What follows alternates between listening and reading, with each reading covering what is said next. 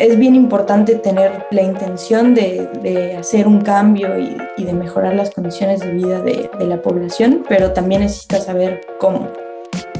Adriana Oseguera estudia la maestría de Política Social Comparada en la Universidad de Oxford desde el 2021, en la que mediante la comparación de sistemas de bienestar de varias regiones del mundo, quiere encontrar maneras de diseñar políticas públicas funcionales para la sociedad mexicana, sobre todo en programas de desigualdad y pobreza. Ama el fútbol y el té, por lo que dice que llegó al lugar perfecto para vivir.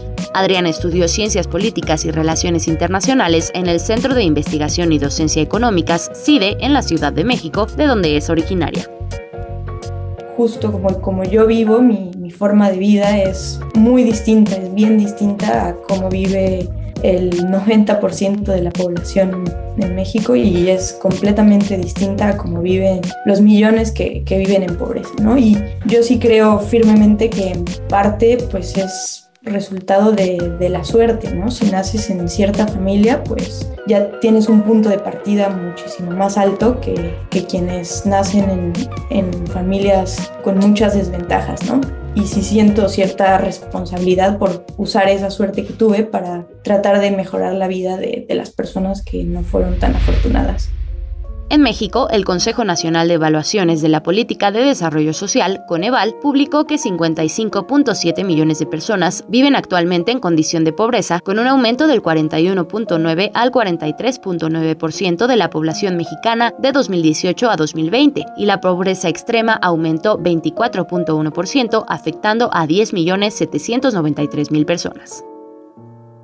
Un primer aspecto bien importante son los datos, tener información precisa de cuántas son las personas que, que, están en pobreza y por qué. Y en ese sentido creo que el trabajo que hace Coneval es muy importante, desarrollar esta medición multidimensional, porque en muchos países es una medición que se basa solo en el ingreso. Y eso creo que te dice muchísimo de las distintas intervenciones que se necesitan, porque puede que haya, pues sí, millones de familias en pobreza, pero no todas eh, están en situación de pobreza por las mismas razones.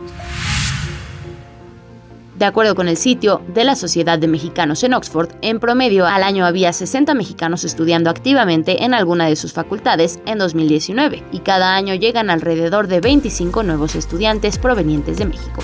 Adriana es parte de la mesa directiva de la Sociedad de Mexicanos en Oxford, una organización que además de integrar a los mexicanos en la ciudad y promover la cultura mexicana en Inglaterra, busca ser un puente para que más mexicanas y mexicanos puedan realizar sus estudios en dicha universidad, catalogada como la mejor del mundo.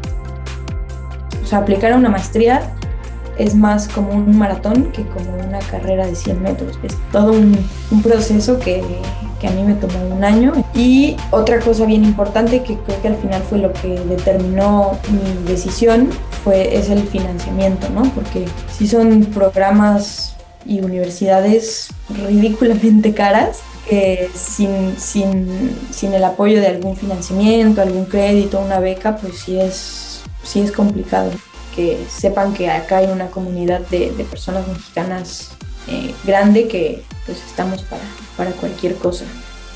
Para AMX Noticias, Paola Martínez.